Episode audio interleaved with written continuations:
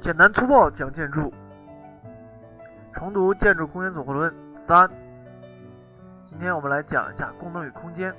在两千多年前，罗马伟大的建筑学家维特鲁威，在他的这个建筑实施中，曾经把这个适用作为建筑三要素之一。这是一个非常伟大的这个提出的一个观念。形式就是美国沙利文。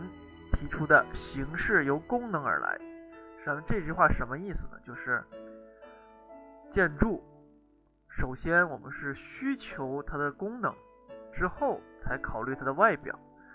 就是我们人类也是一样的，先要吃饱，才去考虑它的味道，才去考虑是不是要吃好。如果连最基本的温暖、温饱都解决不了，我们没有办法。去考虑更多的美。假如说一个美丽的女子，她穿的真是非常的美，冬天穿着一层薄纱，是不是她开着一辆非常豪华的跑车呢？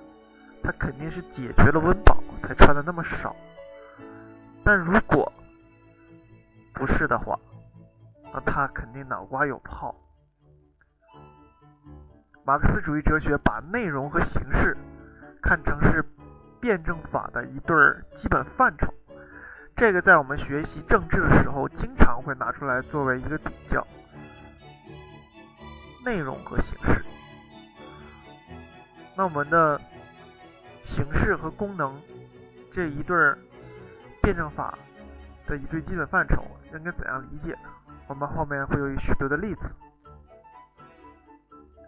人们经常提到的建筑形式，严格的讲，它是一个复合的概念。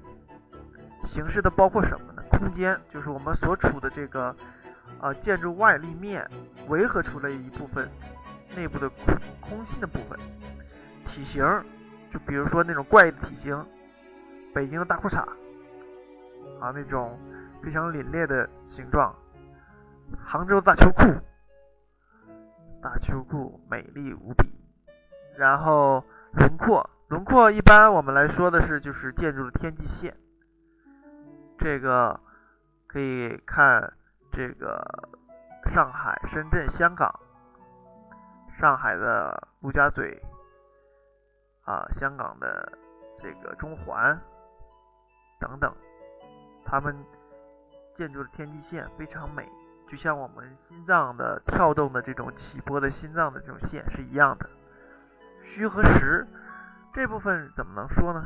虚，我们在建筑中一般玻璃是占虚，大片的玻璃幕我们会称之为虚。实呢就是那种石材、木材，非常敦实的墙体，我们看不透的部分。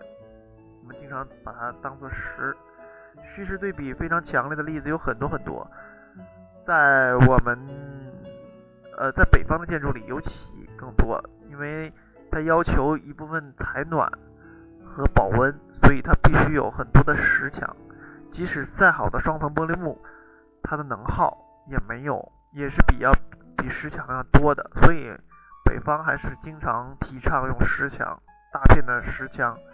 少量的玻璃幕，这种虚实对比，凹凸就很简单了。建筑凹出来凸突出的部分，凹进去的部分。色彩呢？质地，质地主要是指建筑的材质。装饰呢？比如说一些欧式的花纹、柱式、线角等等。这些综合的要素组合在一起形成的概念，其实就是建筑形式。这些东西呢，有的和功能有直接的联系，比如说虚实，我们需要开玻璃，我们需要透光、采光、自然通风，所以我们必须需要玻璃有窗，虚部分光才能引进来，这是必要的。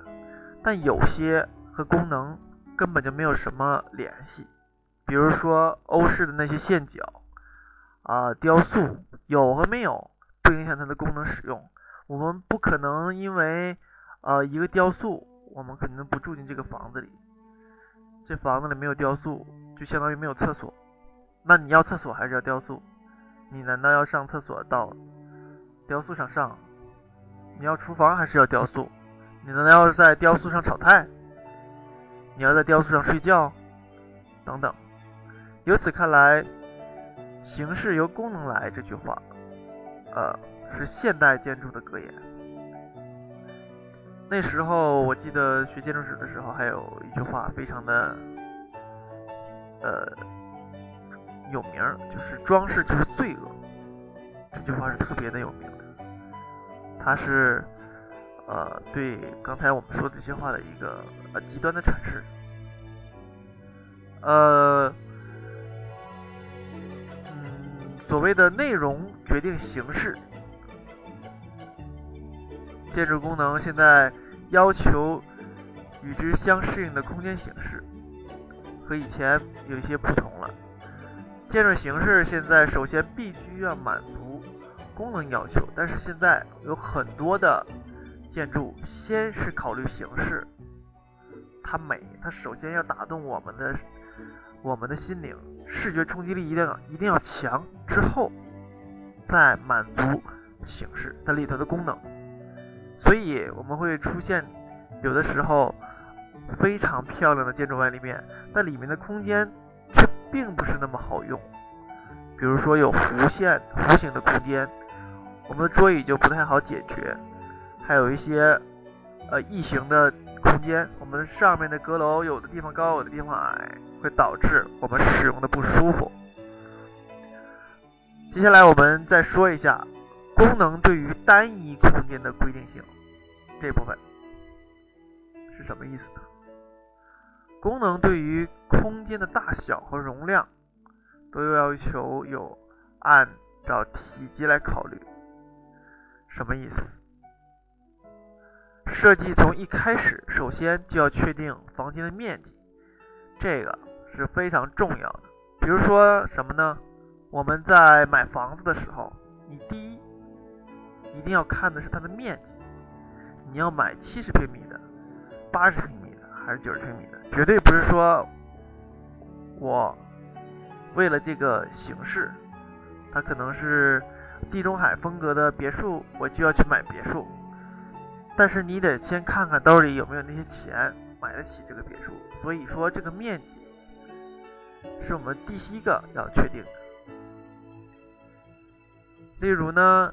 一个简单的低标准的住宅和一个豪华的高标准住宅，就是刚才我说的一个困难解解困房和一个非常奢华的别墅，它里头的面积那就是差的天壤之别了。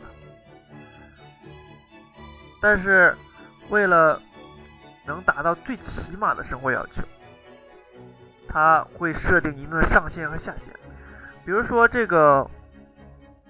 啊，贫困房、解困房，它再小，它最起码得让你能满足日常生活，能让你躺着睡觉，能让你做饭，啊，能让你上厕所。而这个奢华，它不可能奢华到别墅那样。然后呢，我们的这个更高标准的这个别墅，它有下限。它再下线，它也不可能不让你睡觉，不让你上厕所，不让你做饭。所以说，这个还是有一定的，按照我们的这个具体的建筑来规定具体的面积，设一定的上限和一定的下限，不要超过这种限度。这就是度在建筑中的一个非常好的应用。好了，我们下次再讲。晚安，各位。